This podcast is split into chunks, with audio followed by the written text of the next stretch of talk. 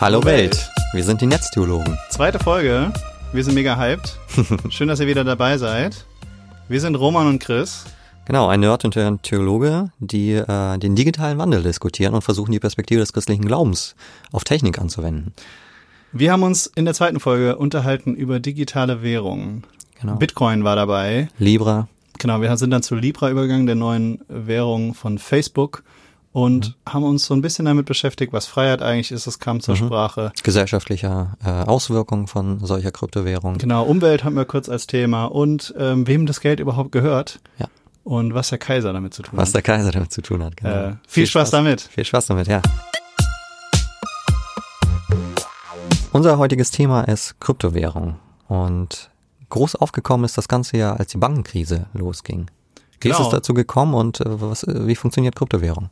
Ja, nachdem die Banken äh, richtig hart verkackt haben und es einige Leute gab, die dir nicht mehr vertrauen wollten, ähm, gab es die Idee, das Ganze dezentral aufbauen zu können. Sozusagen das Volk baut sich die eigene Währung.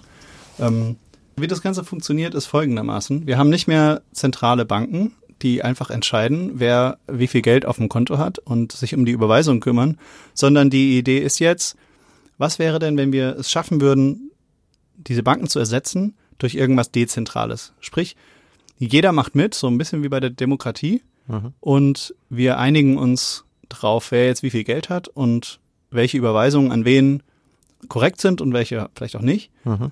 Und da gibt es jetzt ein großes Problem, nämlich wie einigen wir uns? Und genau dieses Problem äh, hat Bitcoin gelöst. Zumindest waren es die ersten, die einen Ansatz dafür gefunden mhm. haben. Oder das ist der generelle Ansatz der Kryptowährung. Von den meisten, richtig. Und das Problem dabei ist, wir haben ein Kassenbuch und jeder muss sich auf dieses Kassenbuch einigen. Ja. Und wie macht man das? Bei Bitcoin läuft das Ganze so. Äh, wir brauchen einen Protokollführer, der sein Kassenbuch vorschlägt mhm. und die anderen müssen dann zustimmen. Und dieser Protokollführer, der wird bei Bitcoin einfach dadurch bestimmt, dass der, der eine bestimmte Rechenaufgabe am schnellsten löst, der ist dann für die nächsten zehn Minuten der Protokollführer. Und mhm. der schlägt dann sein, sein Kassenbuch vor, wo alle Überweisungen drinstehen, alle Kontostände. Mhm. Und alle anderen, die mitmachen, die sagen dann, das stimmt oder das stimmt nicht, dieses Kassenbuch. Mhm. Und sobald die Mehrheit, 51 Prozent, sagt, ja, das ist korrekt, dann wird dieses Kassenbuch akzeptiert und es geht weiter mit dem nächsten Pack an Überweisungen. Mhm. Da wird dann wieder ein neuer Protokollführer gewählt und so weiter und so weiter. Mhm. Und zwar für jede individuelle Überweisung jedes einzelnen Nutzers. Ja, die werden gruppiert. Also mhm. irgendwie, ja, ein paar hundert oder ein paar tausend Überweisungen werden zusammengepackt mhm. und dieses Kassenbuch wird dann in dieser Abstimmungsrunde sozusagen mhm. dann drüber abgestimmt und ja, cool. verabschiedet. Und solange, also die Grundprämisse ist sozusagen, solange mehr als die Hälfte äh, keinen Scheiß bauen und sich einig sind, dann ist dieses Netzwerk stabil. Ja. Und prima. dadurch kann man das dezentral lösen. Das war quasi die, der Durchbruch, den Bitcoin geschafft hat, den, mhm. die Kryptowährungen ins Leben zu rufen. Als Bitcoin angekündigt wurde, kam das mit einem Erlösungsvorstellung daher. Die Leute äh, holen sich diese Währung, werden endlich befreit von den Banken, die, an die sie gekettet sind und die nur Mist machen. Was ist davon geblieben? Mhm. Der Erfolg liegt genau daran, dass wir nicht mehr einige Banken haben, einige Bankenbosse oder ja. vielleicht Staaten, die ähm, die Währung manipulieren können oder die Geld einfach drucken ohne mhm. und, und, dadurch die Währung dann ver, ähm, verfällt und mhm. äh, Leute darunter leiden. Okay, aber nichtsdestotrotz, äh, wenn man sich jetzt so ein bisschen einliest in äh, äh Bitcoin, dann hat sich doch genau das Gegenteil ergeben, dass nämlich äh, diese Dezentralisierung, die als Idee erlösen sein sollte von, äh, von, von, von Macht und von irgendwelchen Banken, äh, umgekehrt hat. Nämlich, ja. dass jetzt irgendwelche ähm, großen Fabriken gebaut werden in Island oder in Norwegen oder in China, äh, die damit beschäftigt sind, eben dieses Geld abzuschürfen und ich mit meinem Smartphone überhaupt nicht daran teilnehmen kann. Ja, das ist, das ist korrekt, genau. Also es gab sozusagen eine Art Wettrüsten. Der, der am meisten ähm, Berechnungspower bereitstellt, der profitiert am Ende am meisten. Ähm, und da, das hat halt so ein Wettrüsten ausgelegt, dass du irgendwann nicht mehr mit deinem Computer oder deinem Smartphone ähm, Bitcoins meinen kannst, weil du einfach keine Chance hast gegen diese speziell ausgelegten äh, Riesenfabriken. Ja. Und ähm, selbst bei den äh, großen Fabriken oder äh, Leuten, die, die ähm, extra ähm, Maschinen kaufen, die diese, diese Bitcoins ähm, berechnen, äh, die müssen sich zusammenschließen, damit äh, das Ganze funktioniert. Mhm. Also ich habe das Gefühl, wenn man äh, äh, diesen, äh, diese Vorstellung nimmt, mh, dass man versucht hat, durch Technik äh, etwas Positives zu bewerkstelligen und am Ende äh, doch nur im alten Schema gelandet ist, dass das etwas mit Erlösung und Sünde zu tun hat. Nämlich, dass du auf der einen Seite ähm, versuchst, äh, als äh, Individuum dich zu befreien von bestimmten Mächten, ob sie jetzt gesellschaftlich oder politisch oder wie auch immer sind.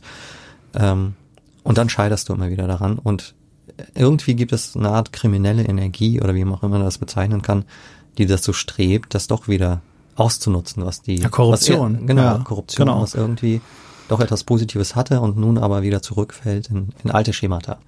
Ja, ich, also ich glaube, man muss es nicht komplett schlecht reden. Also die Idee von Dezentralisierung ähm, ist, glaube ich, keine schlechte. Also warum genau? Weil die Macht, weil für dich die Macht jetzt äh, in der Dezentralisierung verteilt ist. Ist das der einzige positive Aspekt? Ja, die Idee dahinter ist, glaube ich, ähnlich wie bei der Demokratie, dass du sagst, ähm, umso mehr Leute mitreden, Ja. umso weniger anfällig ist ein System gegenüber schlechten, schlechten Sachen. Wenn wir, wenn wir einen äh, König haben und der König ist ein äh, Vollidiot und fängt Krieg mit dem nächsten Land an, dann äh, dieses, dieses Problem kann ich lösen, indem ich in Deutschland 80 Millionen Könige habe, sozusagen, die wählen. Und ähm, von den 80 Millionen sind vielleicht nur 20 Millionen Leute, die Bock drauf haben. Und dann gibt's keinen Krieg. Also mal ganz blöd erklärt.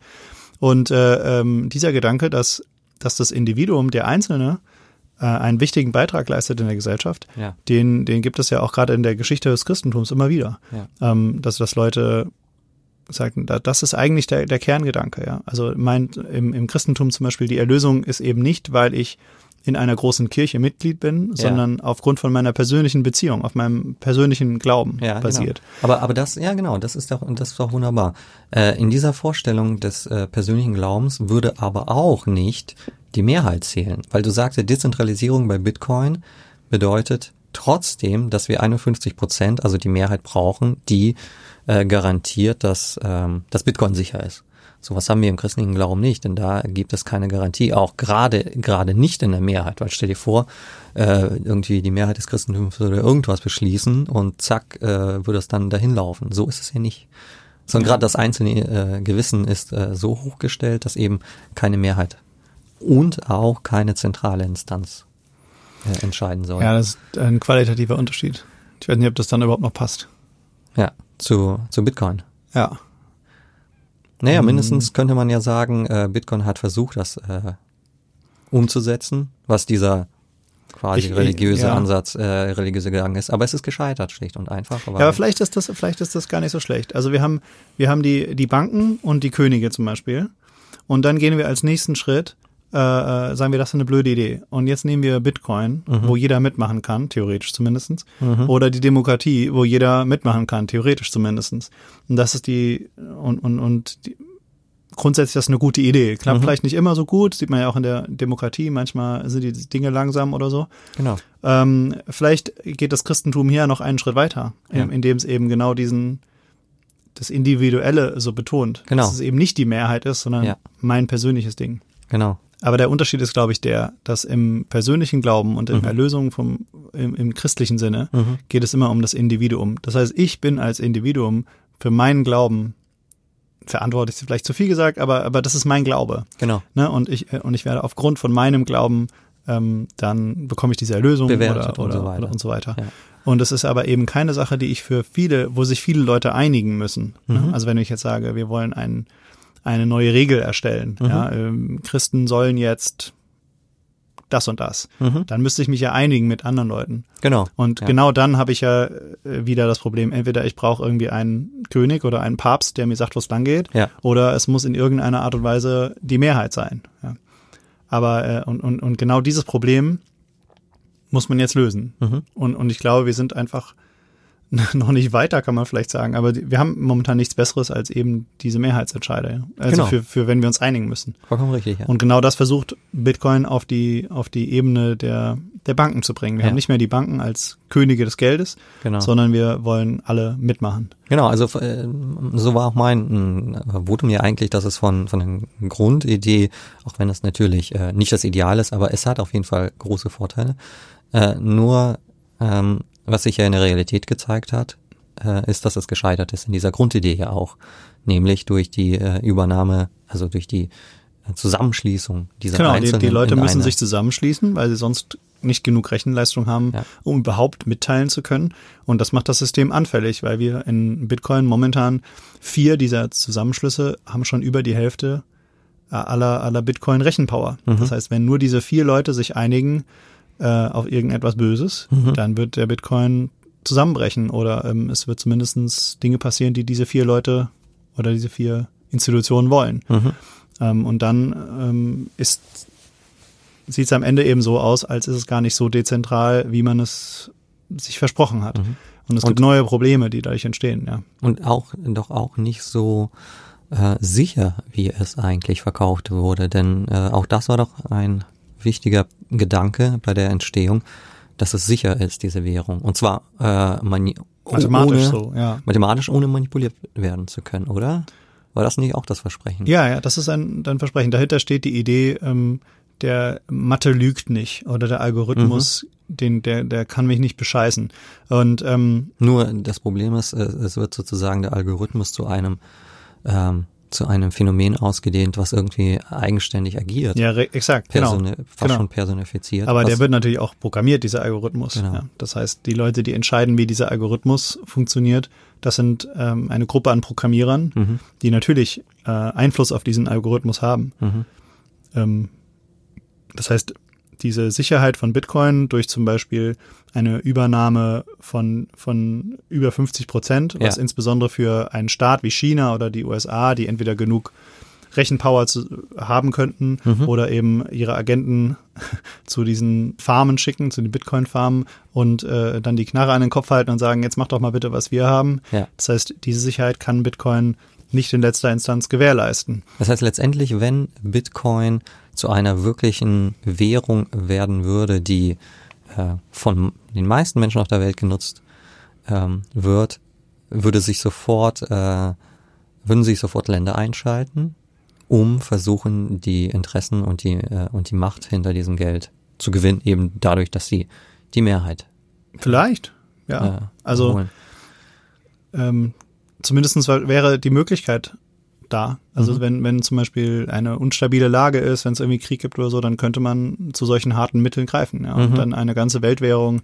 äh, instabil machen. Ja. Mhm. Genau, also ich finde den Gedanken Sicherheit eigentlich spannend, Ja. weil, weil das ja so eine, so eine immerwährende ähm, Menschheitsillusion ist. Ja. Wir, Mhm. wir, wir hätten gerne ein abgesichertes Leben. Mhm. Ja, wir, wir wären gerne frei von, von schlechten Dingen, von dem Ja. ganzen Leid, von Tod. Ja.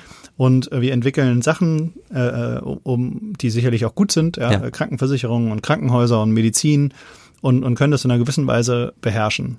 Äh, sind dem aber letztendlich ja doch irgendwie hilflos ausgeliefert, glaube ich. Und die Sicherheit bei äh, Bitcoin wäre jetzt äh, dadurch ge- gewährleistet, oder der Idee nach, dass es äh, dezentral ist und von jedem äh, User im Netzwerk einsichtig, oder? Transparenz. Also äh, würde, geht es hier darum, dass wir Sicherheit durch Transparenz äh, garantieren. Ja, und vor allem durch die, ähm, durch die Mathematik dahinter. Ja, Also es kann niemand das System, also so die Theorie, es kann ja niemand das System Das hacken oder irgendwie äh, umhauen. Genau, oder einfach in, äh, Geld drucken zum Beispiel, ja, oder einfach ähm, Transaktionen machen äh, an der an der Öffentlichkeit vorbei oder Mhm. irgendwie sowas in der Richtung. Diese, dieses Versprechen gibt Bitcoin ja. Und was wir ja versucht haben oder gerade besprochen haben, ist ja, dass es grundsätzlich möglich ist, Ja. aber dass es natürlich Faktoren gibt, wie zum Beispiel Yes. die Bitcoin-Entwickler Mhm. oder eben äh, diese großen Farm-Instanzen, die äh, Einfluss nehmen können Mhm. auf dieses System oder sogar Staaten, die durch, durch große Rechenpower oder Mhm. durch Gewalt ähm, dieses, diese Währung dann doch dennoch manipulieren können. Ja, der Bitcoin gewährt keine Sicherheit, aber die Idee dahinter ist gut. Also äh, was ist das, also müssen wir das vergleichen? Mhm. Wir könnten zum Beispiel die Vorstellung von Sicherheit vergle vergleichen. Welche, welche Vorstellung von Sicherheit gibt es im christlichen Glauben und welche Mhm. Vorstellung von Sicherheit gibt es durch ähm, äh, die mathematischen Mechanismen von Kryptowährungen? Mhm. Genau. Und ähm, inwiefern kommen die zusammen Mhm. oder auch nicht? Also wenn, wenn Kryptowährung zum Beispiel garantieren kann, dass äh, nicht im Falle von Bitcoin, aber von anonymeren Währungen, Mhm. dass ähm, niemand weiß, was ich mit meinem Geld mache. Das beschützt mich in einer gewissen Weise vor ähm, dem Überwachungsstaat, vor Genau. äh, der Industrie, die mich aushorchen will. Ja. Ähm, aber es öffnet natürlich auch Tür und Tor für Geldwäsche oder Kriminalität, Waffen kaufen genau. äh, im Internet oder so. Ja. Ähm, diese Art von Sicherheit kann ich kann ich erzeugen Ja. über die über Mathematik, Ja.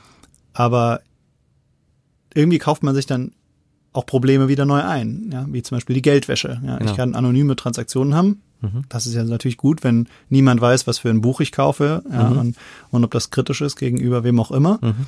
Aber äh, jeder würde ja auch zustimmen, dass Geldwäsche wahrscheinlich etwas ist, was man verhindern sollte. Genau, also ich meine, diese, dieser Sicherheitsgedanke, den du jetzt geäußert hast, äh, hängt ja ganz unmittelbar am, am Verständnis der Gesellschaft, in der du lebst. Sagen wir mal, in einer Diktatur wäre das, äh, ähm, wäre das äh, äh, Benutzen vom Darknet, um etwas zu äh, kaufen oder zu bekommen, das der Staat nicht wissen soll, etwas Positives vielleicht.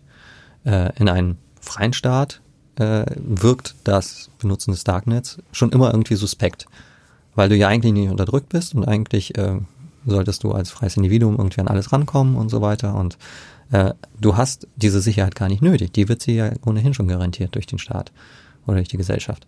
Hm, ah, ich, willst du jetzt darauf hinaus, dass, dass ähm, es vielleicht eine Sicherheit gibt, die außerhalb von dieser Welt funktioniert im Christentum? Ja, Also dass wir, dass wir als Christen eine ein Sicherheitsfundament haben durch unseren Glauben an Gott zum Beispiel, genau. ähm, dass wir Der auch andere unabhängig Sicherheit nicht mehr nötig haben. und vor allen Dingen der auch unabhängig von äh, von den konkreten Gegebenheiten äh, äh, funktioniert, in denen wir in denen wir existieren. Ja, aber es bleibt ja trotzdem die Frage, ob dann zusätzliche Sicherheiten in der Welt etwas Schlechtes sind. Also Ja. ne, eine Krankenversicherung finde ich ja immer noch eine gute Geschichte. Ähm, Nee, es sind zwei verschiedene Dimensionen und ich meine, ich glaube, das hattest du mit der Idee des, äh, des qualitativen Unterschieds äh, einführen wollen, ähm, dass du natürlich in, in der Realität, äh, weil du als endlicher Mensch äh, existierst, Dinge brauchst, äh, um dein Leben zu garantieren und auf das Heil betrachtet brauchst du diese Dinge eben nicht, weil das anders funktioniert, also einen qualitativen Unterschied gibt. Ja, dieses anders funktionieren finde ich, fände ich noch wichtig, aber ich, vielleicht kommen wir da auch später nochmal Mhm. drauf. Wir können auch nochmal gucken, wie es mit Freiheit aussieht. Mhm. Ähm, dass mir eine digitale Währung natürlich auch eine Freiheit geben kann, zum Beispiel durch Anonymität, Mhm. durch eine anonyme digitale Währung, Mhm. dass ich mir Dinge kaufen kann, die ich möchte, ohne mich dafür rechtfertigen zu müssen, ohne kontrolliert werden zu können. Mhm. Ähm, man könnte natürlich auch sagen, ähm, eine staatliche Regulierung, zum Beispiel gegenüber Geldwäsche, garantiert mir die Freiheit, dass nicht irgendwann die Mafia den Staat übernimmt, ja, und Mhm. ich gar nichts mehr frei machen kann. Ja. Also irgendwie solche Freiheitsbegriffe und dann gibt es Ja. vielleicht noch Aber ich meine, dieser Freiheitsbegriff, den du jetzt gerade beschrieben hast, läuft ja darauf hinaus, dass ich mir einfach nur bestimmte Konsumgüter aussuchen kann und äh, ich nicht dafür irgendwie angeguckt werde oder ausspioniert werde oder dass keine Firma da jetzt genau auswertet, äh, was der Roma da ständig im Supermarkt kauft. Ist das schon Freiheit? Also, dass ich mir einfach nur ein paar Waren wählen kann. Ja, es ist ein Teil der Freiheit. Die Frage wäre vielleicht, was, was wäre christliche Freiheit oder wie, wie benutzt das Christentum? Ja. Oder wie, wie, wie, ja, was sagen die christlichen Denker zur Freiheit oder Ja. was auch immer? Also ich würde sagen, was mir sofort einfällt, ist natürlich dieses äh, Freiheitsgedanken, ähm, der Freiheitsgedanke von Luther in seiner kleinen Schrift äh, von der Freiheit eines Christenmenschen, äh, die ja davon ausgeht, dass ich frei in der Welt mich bewegen kann, erst dann, wenn ich ähm, von den Zwängen befreit bin, etwas richtig machen zu müssen, sagen wir es mal so. Also wenn, wenn ich äh, von den religiösen Zwängen befreit bin, äh, mich so, mich auf eine richtigen Weise einzukaufen bei Gott, äh, wenn ich davon befreit wäre, dann werde ich auch frei gegenüber den Mächten dieser Welt, jetzt mal etwas zugespitzt gesagt. Also ganz schön finde ich das äh, in diesem Geschehen, äh, wo Luther gegenüber dem Kaiser seine Position beziehen muss, äh, 1521 glaube ich. Streber. ich bin mir nicht sicher, vielleicht rede ich auch Unsinn. Und dann eben sagt, ähm, dieser berühmte Satz, hier stehe ich und kann nicht anders, mein äh, Gewissen ist gebunden in Gottes Wort. Also das, das Schöne an dieser, an dieser Aussage ist, da wird christliche Freiheit ausgedrückt gegenüber dem Kaiser, gegenüber der Welt und den Mächten. Er sagt, äh, ich muss mich nicht dem Kaiser beugen, ich bin ganz frei und souverän, Aber diese Freiheit habe ich, indem ich mich auf Gott verlasse. Ja, aber das hat doch schon was Anarchisches, oder?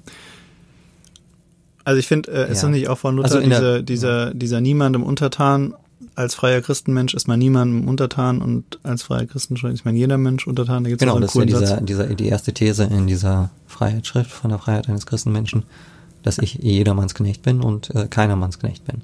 Und genau, genau das, das meinen ja diese beiden verschiedenen Welten. Also gegenüber dem Kaiser bin ich nur dann äh, wirklich kein Knecht mehr, wenn ich der Knecht bin gegenüber Gott und auch andersherum. Und was sagt, äh, wie, wie verbinden wir das jetzt mit Bitcoin?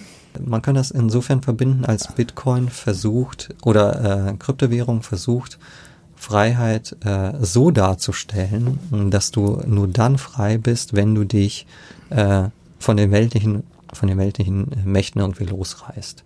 Also wenn du auf dich selber äh, zurückkommst, wenn du als äh, äh, einzelnes souveränes Individuum Wenn ich machen kann, was ich will. Wenn ich kaufen kann, was ich will. Genau, das ist sozusagen die Suggestion, wenn ich machen kann, was ich will, wenn ich die Macht selber habe, dann bin ich wirklich frei. Dieser Freiheitsgedanke hat gegenüber dem Theologischen keine Bindung mehr an Gott, sondern ist ungebunden äh, und entbindet sich dann von, von den weltlichen, vom Okay, weltlichen und vom und was göttlichen. wäre jetzt die, die theologische christliche Position? Wie wäre da dann das Gegenbild der Freiheit? Naja, oder die theologische Kritik daran wäre, dass man sich nicht, äh, ähm, dass es äh, komisch ist oder absurd zu meinen, es gebe so eine Art ungebundene absolute Freiheit, als sei das Individuum, müsste sich das, der Mensch nur von allem losreißen, äh, was es gibt, und dann sei er souverän und frei. Also Ja. der Gedanke wäre, so, so funktioniert Menschsein nicht, sondern wir sind ste stets gebunden. Äh, wir müssen nur ähm, sozusagen nach dem Gewissen wählen, in welche Bindung wir uns einlassen. Und erst das, also nochmal, ne, der Luther sagt, äh, ähm, ich stehe hier, mein Gewissen ist gebunden. Das heißt, diese Bindung des Gewissens hat er ja selber bestimmt. Das ist seine Autonomie. Aber die braucht er, um zu sagen, um gegenüber anderen Autoritäten aufzutreten und zu sagen, jetzt bin ich äh, euch gegenüber frei, weil ich mein Gewissen selber bestimmt habe. Und hier wird ja irgendwie, bei Bitcoin wird ja irgendwie scheinbar argumentiert, äh, oder bei der Kryptowährung, entbindet euch von allen Mächten, äh, dann seid ihr die Souveräne eurer selbst. Es fehlt quasi dieser zweite Teil, ne? Also, Es fehlt das Gewissen oder das irg- irgendwo sich zurückbeziehen zu. ja, ich meine, dieser erste Satz, vielleicht können wir den ja auch nochmal raussuchen, weil ich den echt faszinierend, also ich faszinierend gut finde von Luther. Ähm, dass wir Knecht sind, Ja, dass wir niemands Knecht sind und völlig frei. ja, Was wäre der erste Teil, den auch Bitcoin wahrscheinlich abdecken würde oder man, ne, der Kryptowährungsenthusiast, der würde dem zustimmen. Genau. Aber der zweite Teil ist, und, äh, und, und deswegen bin ich jedermann untertan. Mhm.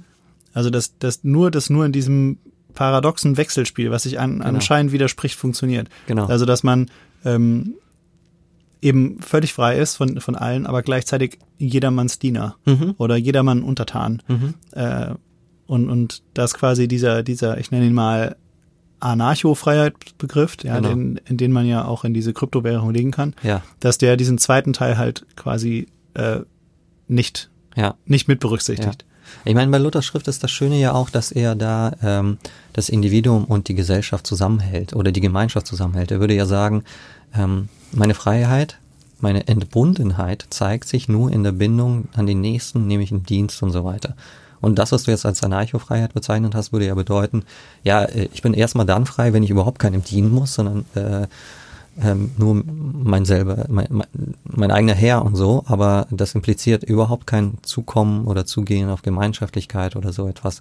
Gerade der Abstand von Gemeinschaftlichkeit, von äh, Zentralisierung und so weiter, äh, garantiert mir meine, mein Herr, mein eigenes Herr sein und so. Das eine komische Freiheit. Also zumindest für Luther würde es bedeuten. Ich finde es cool, dass er es nicht schlecht macht. Also er sagt, es ist gut, wenn ich frei bin, zum Beispiel äh, äh, mir Sachen zu kaufen, die ich möchte. Mhm.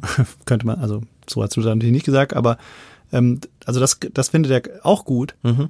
Aber er, ähm, es funktioniert nur, wenn dieser zweite Teil eben auch dabei ist. Mhm. Ne? Also diese Freiheit funktioniert nur, wenn ich jedermann untertan bin und Genau. niemandem untertan bin. Genau.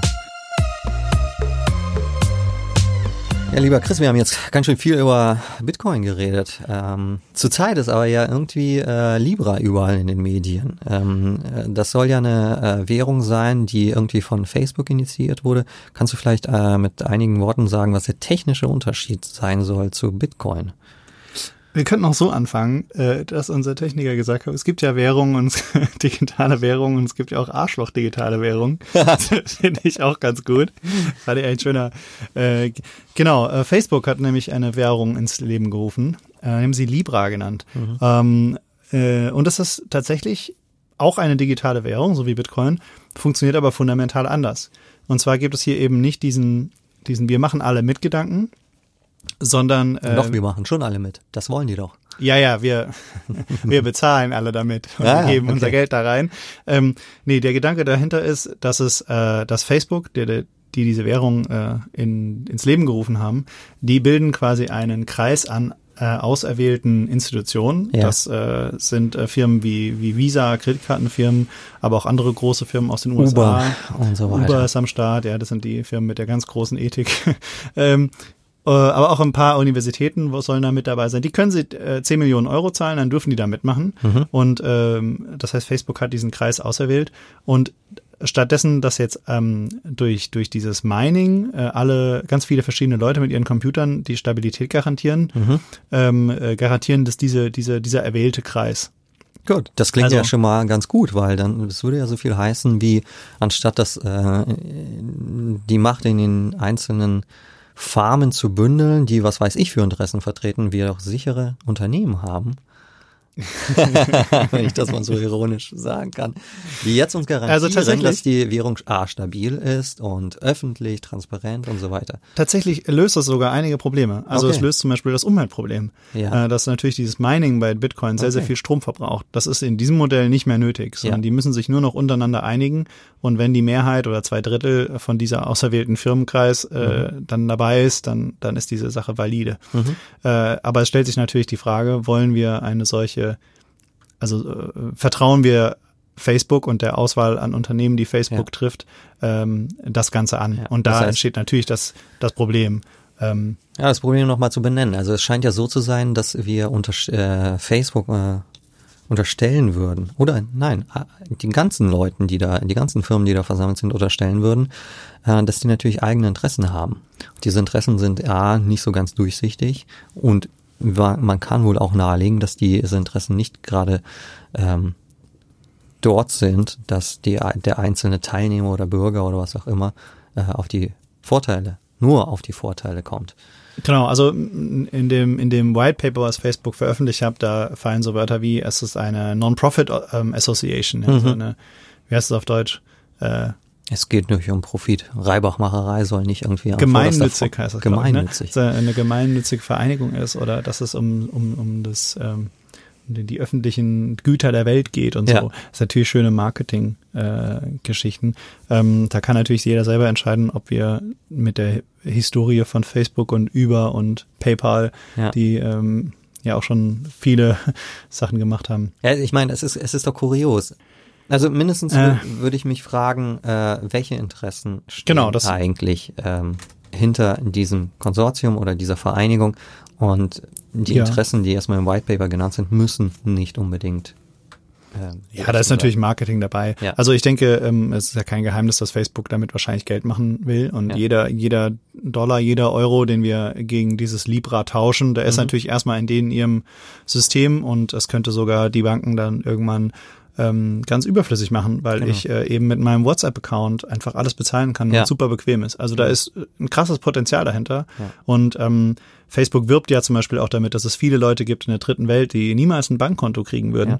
die aber jetzt ähm, Geld äh, geschickt bekommen und austauschen können. Ja. Und wenn man sieht, welche Gebühren zum Beispiel ähm, Western Union äh, braucht, mit, ja. bei denen man Geld ähm, nach Afrika schicken kann, an Leute, die kein Bankkonto haben, das ist ja, das sind ja äh, echt viele Gebühren. Genau. Also ist auch, da ist schon schon auch Potenzial dahinter. Ja, genau. Aber wenn ich jetzt mal so einen ideologiekritischen Blick darauf werfen würde, dann könnte es ja auch sein, ähm, dass diese Menschen, die jetzt eben kein Bankkonto verfügen und in Zukunft durch Libra äh, in den Markt integriert werden, dass das einfach nur sozusagen eine Markterschließung ist. Ja, natürlich. Wir haben einfach mal ein paar natürlich. Leute mehr, die jetzt äh, äh, mit Sachen kaufen können. Ich glaube, es geht sogar um mehr. Es ist, okay. es ist natürlich ein Angriff auf das, das öffentliche oder staatliche Geld an sich. Ja. Also ähm, eine Privatisierung des Geldes, die ja. da vorangetrieben wird. Ähm, natürlich auch mit dem Gedanken, mehr Geld oder mehr Macht zu haben. Und ich glaube, das gibt's zwei, zwei Dinge dahinter, die besonders krass sind.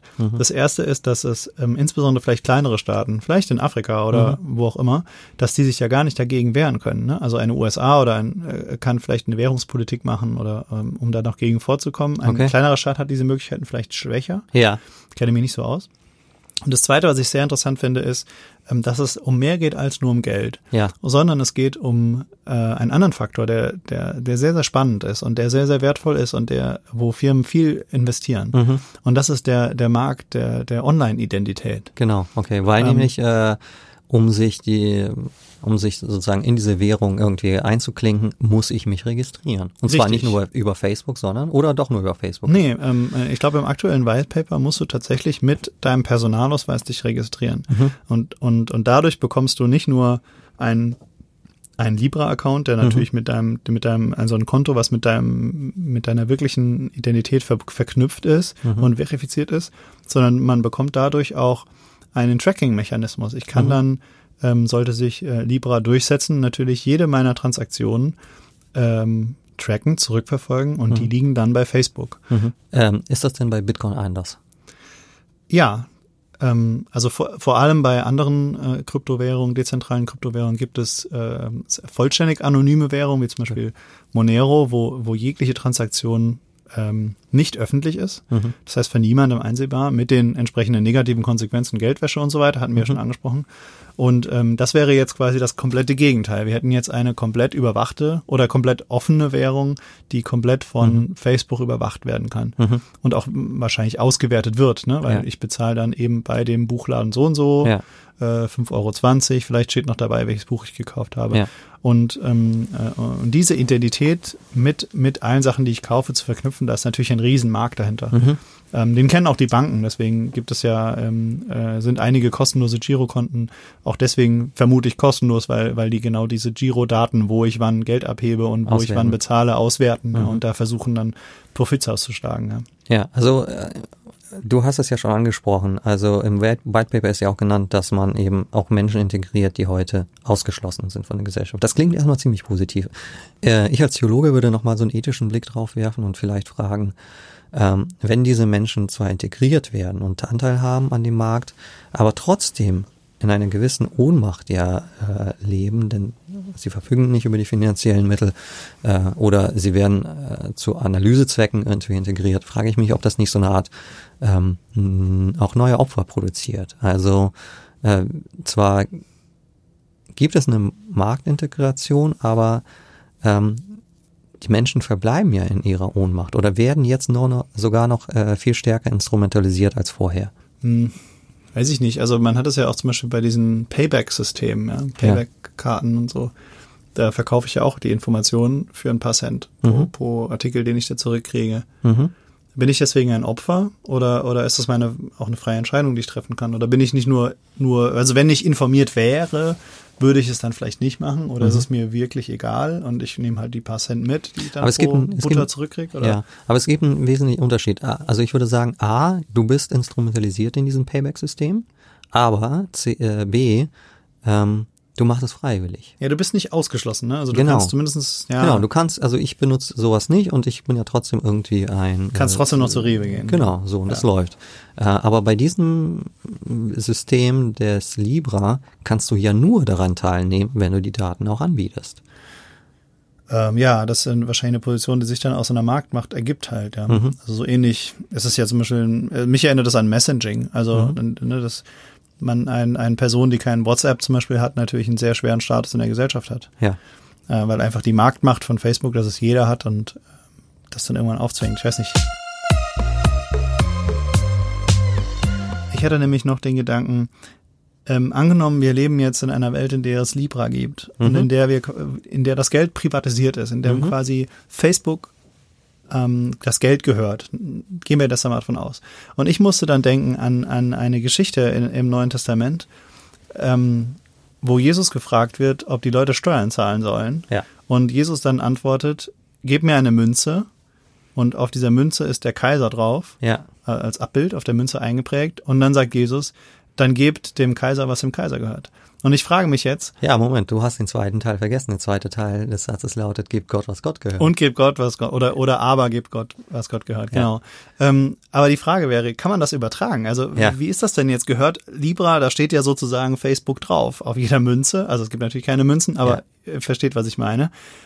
Äh, äh und, und kann also, man das da irgendwie hindrehen, dass das dann heißt, gebt Facebook, was Facebook gehört, und, aber, aber gebt Gott, was Gott Ich meine, das Schiefe an der Metapher ist doch folgendes, dass nämlich äh, hier Steuern gezahlt werden. Also es geht ja um Steuerlast, die äh, Das ist korrekt, ja. Und äh, würde sozusagen, das wäre eine, eine andere Fra spannende Frage, ob Facebook jetzt Steuern nehmen würde, weil das ja auch eine quasi staatliche. Ja, natürlich. Äh, also sie würden es nicht Steuern nennen, aber okay. Transaktionsgebühr oder so. Oder bei jedem Einzahlen von Dollar in, in Libra würden sie doch was verdienen. Oder okay. vielleicht auch bei jeder Transaktion, also je nachdem, wie die das dann regeln später. Ja. Aber vielleicht könnte das könnte das, also es sind natürlich keine staatlichen Steuern, deswegen ist das, also, das Wort Steuer sicherlich nicht. Der, die Frage ist, was würde Jesus zu, zu Facebook sagen? Also letztendlich doch genau das Gleiche, nämlich wenn, äh, wenn, ein, Unter, äh, wenn ein Unternehmen ähm, Transaktionssteuer nimmt, dann kann es die ja immer rechtfertigen, indem es sagt, okay, wir haben diese Server, das kostet Strom und so weiter und so fort, wir müssen es irgendwie alles äh, sicher machen und bla und co. Äh, von daher gebührt uns ja ein gewisser Anteil an dem, was ihr hier so macht. Und Jesus würde wahrscheinlich doch sagen, ja klar, also wenn das Geld nun mal äh, von Facebook ist, dann gib das äh, an Facebook zurück. Genau, also nur, ich, nur, ich, ich glaube, dass tatsächlich dieser, diese, diese Parallelität, das, das ist, redet von was ähnlichem. Man hat mhm. Einen, Herrscher, ja, ein, ein System, irgendetwas, ja. was in einer gewissen Weise, der ich vielleicht auch ohnmächtig gegenüberstehe, wie die, wie die äh, Leute damals dem römischen Staat, der diese Steuern abgepresst hat. Ja. Und ähm, jetzt vielleicht einen riesigen, ein riesiges Unternehmen, das vielleicht irgendwann mächtiger ist als manche Staaten ja. und, und was eine ähnliche Rolle einnimmt und wo es sicherlich auch Leute, vielleicht bin ich auch einer davon, ja, die, die dagegen, die es auch schlecht finden, die vielleicht in einer gewissen Weise rebellieren würden, so wie mhm. es damals die Leute gegen diese Römer getan haben. Mhm.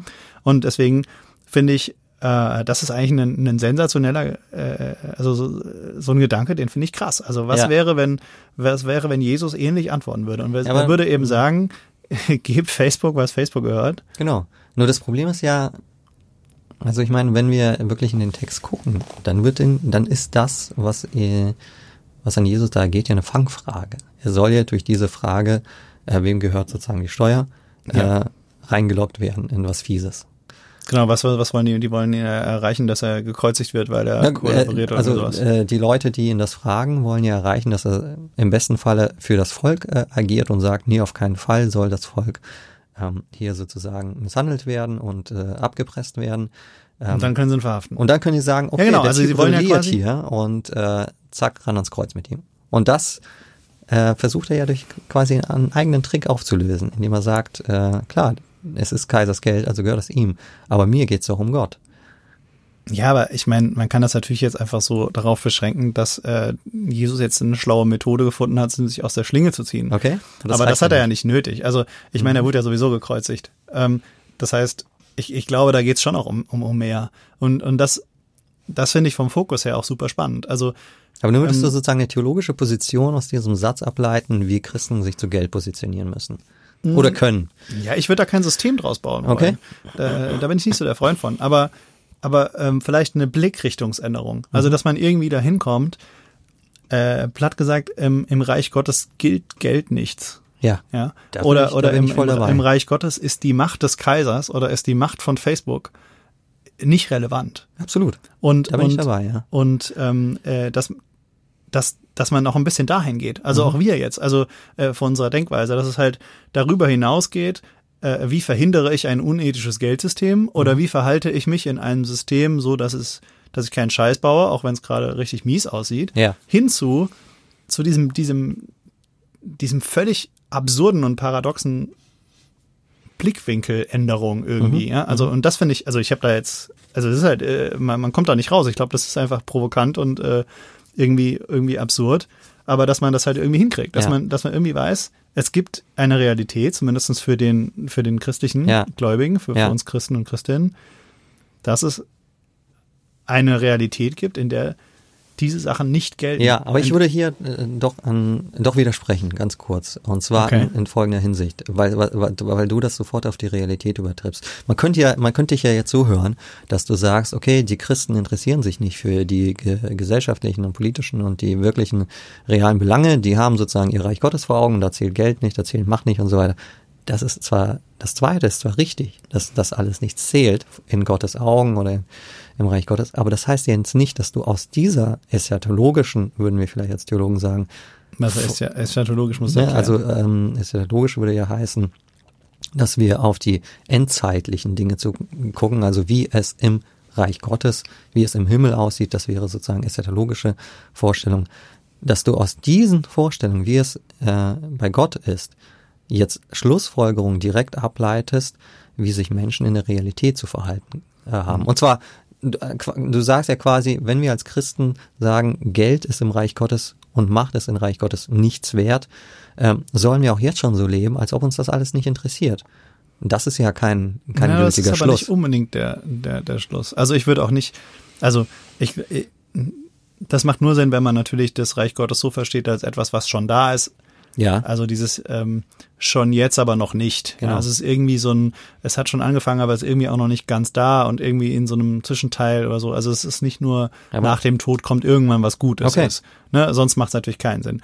Aber sondern dass es wirklich, deswegen Realität, dass es wirklich etwas gibt, was, was, was eben real ist, ja, äh, was eben echt ist in, in unserer, in unserem Leben, ja, was parallel zu dem existiert. ja klar. Und wo, wo andere Maßstäbe zählen. Okay, also dann, dann würdest du vielleicht so etwas, äh, um dich nochmal genauer zu verstehen, so etwas wie eine utopische Lebensart anstreben. Du würdest sagen, äh, Christen können und sollen vielleicht auch äh, jetzt schon so leben, wie als ob das Reich Gottes auf Erden ist. Also weiß nicht, beispielsweise ich- in der äh, Ich, ähm, ich würde da jetzt nicht direkt gleich eine neue Handlungsanweisung, wie man leben soll oder so. Soweit will ich mich gar nicht aus dem Fenster lehnen, sondern mir, ich glaube, ich bin schon zufrieden, wenn man einfach nur sich manchmal bewusst macht, in was für einer Perspektive man eigentlich lebt. ja, Also da, da geht's jetzt nicht drum, da, da, da würde ich mich falsch verstanden fühlen, ne? wenn, wenn Leute sagen würden, ja, äh, ähm, lebt einfach so, als wäre alles egal, Mhm. ja, als, als müssten wir die Ungerechtigkeiten der Welt nicht bekämpfen, weil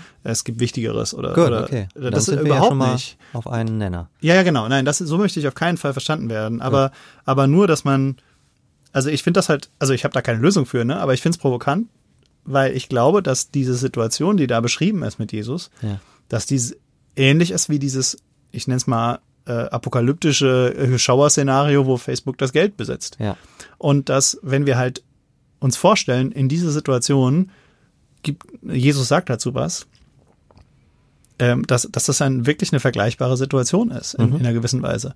Und dass es möglich wäre, oder vielleicht, vielleicht erklärt uns es auch einfach nur, wie, wie provokant diese Bibelstelle eigentlich Ja, ist, klar. ne? weil, Ja, weil es für uns nicht vorstellbar ist, dass Jesus sagen würde, gebt Facebook, was Facebook gehört. Genau. Also, weil das für uns so eine schreiende Ungerechtigkeit ist und, und so ein fundamentales, äh, so ein grundlegendes Ding in unserem Leben, was uns alle immer betrifft. Mhm. Und Jesus sagt einfach, hier gebt's denen. Ja. Und ich glaube, vielleicht hilft, wenn es nur hilft, dieses Szenario, um zu verstehen, wie provokant das damals war, dann ist es schon mal ein, ein Schritt. ja klar, du hast Und der, recht. und der zweite natürlich, Ja. wenn wir nicht davon ausgehen, dass Jesus nur den Kopf aus der Schlinge ziehen wollte, Ja. dass da auch irgendwas Reales drinsteckt. Und dass das natürlich vielleicht für uns nicht zu greifen ist oder irgendwelche absurden Dimensionen annimmt, Mhm. Okay. das ist ja völlig klar. Aber dass wir uns zumindest irgendwie mal sagen, ich möchte diese Perspektive irgendwie zulassen oder so. Ja, finde ich einen schönen Gedanken, ja, tatsächlich. Ähm, solange wir e- eben uns dann doch auch zurückhalten, bestimmte Handlungsanweisungen dann direkt daraus zu ziehen. Ja, natürlich. Ja, Ah, also es okay. kann, es kann, äh, Von daher, dein, dein, ich würde auch dagegen rebellieren, ja. ja. äh, Also von daher soweit finde ich kann. das sehr schön, wie du es ausgedrückt hast, dass man diese Perspektive einmal kurz einnimmt und dann überlegt, ähm, was ergibt sich daraus. Ja, also und ich find's cool, dass, weil ich glaube, man kann wirklich die, die Bibelstelle da, die wird, die kriegt ein bisschen mehr Futter bei die Fische, so. Realer, Schön ja, wenn man das, könnte man mal einreichen bei der Volksbibel oder so. Als, Gut. Dann würde ich sagen, schließen wir das Gespräch hier, Chris. Hat mir Spaß gemacht. ja, ich hoffe, mega. Äh, ich hoffe, ihr hört uns noch weiterhin zu und seid auch beim nächsten Mal wieder dabei. Ja, ganz wichtig, gebt uns Feedback. Schreibt uns einfach alles. Ihr erreicht uns per E-Mail unter info@netztheologen.org. Wir haben auch eine Webseite netztheologen.org mit einem Forum. Könnt ihr auch alles uns da lassen an Feedback. Und natürlich auch auf Twitter. Auf Twitter sind wir natürlich auch at Netztheologen. Mhm. Genau. Gerne Feedback. Feedback, Anregungen, auch Themenvorschläge. Ja, damit wir uns hier die Themen nicht ausgehen. Lasst uns nicht hängen. ähm, dann bis zum nächsten Mal. Bis zum nächsten Mal. Freuen uns. Ciao.